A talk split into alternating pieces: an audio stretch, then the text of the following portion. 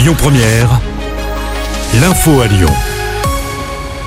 Bonsoir à tous. À la une de l'actu, la Cour d'appel de Lyon autorise l'extradition d'Edgardo Greco.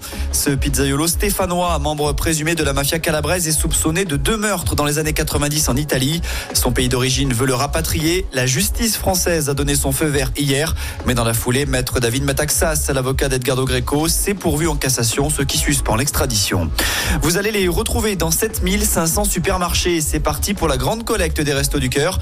Ça débute aujourd'hui, ça va durer jusqu'à dimanche. Objectif, récolter 9000 tonnes de denrées alimentaires avec des classiques, les pâtes et les conserves, mais également des produits d'hygiène. Le contexte est délicat. L'association a dû refuser 110 000 personnes cette année. Sur les routes, début d'un week-end de galère avec ce chassé-croisé des vacances de février. Dans notre région, c'est jaune dans le sens des départs aujourd'hui, mais c'est demain que ça se corse. Bison futé hisse le drapeau jaune dans le sens des retours. Par contre, c'est classé rouge côté départ dans la région. Il est notamment conseillé d'éviter la 43 entre Lyon et Modane de 7h à 19h. En parlant route, retour sur cette collision ce matin à Lyon. Un tram et une voiture se sont percutés vers 6h au niveau de la station de la Altony Garnier sur la ligne T1. Au total, 6 personnes ont été légèrement blessées. Les quatre occupants du petit véhicule et deux passagers du tramway. Le trafic du terrain a été perturbé pendant plusieurs heures et de gros bouchons se sont formés dans le secteur. À Lyon, on vous rappelle cette perturbation sur le métro B tout ce week-end, puisqu'il sera impossible de se déplacer entre la gare Pardieu et Saint-Genis-Laval. Les TCL effectuent des travaux et des tests d'augmentation de la capacité et de confort des voyageurs. Fin de citation. Des bus relais assureront la liaison avec une fréquence allant de 8 à 15 minutes.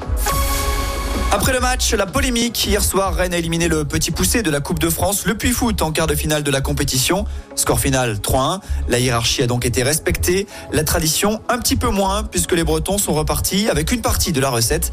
Rappelons que dans la majorité des cas, le club professionnel renonce à sa part quand il affronte un club amateur.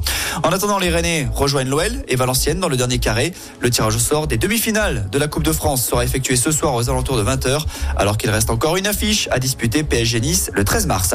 Et puis enfin, il y a du basket à suivre ce soir. Les joueurs de l'Asvel retrouvent les parquets avec de l'Euroleague. Réception de l'Olympia Milan à la LDLS Arena de Dessine. Début de la partie.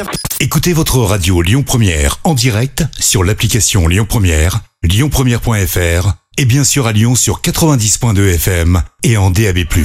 Lyon Première